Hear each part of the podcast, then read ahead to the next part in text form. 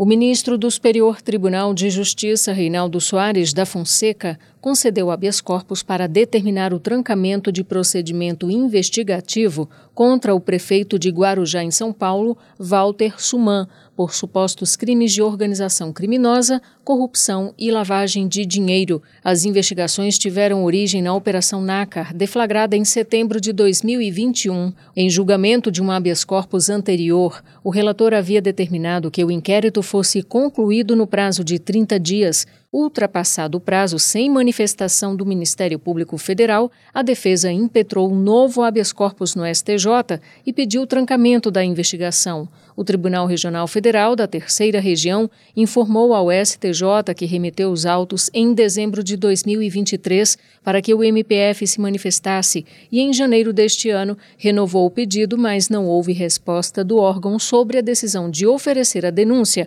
ou requerer o arquivamento do inquérito. Ainda segundo o TRF3, a polícia informou não haver diligências pendentes nos autos e declarou encerradas as investigações.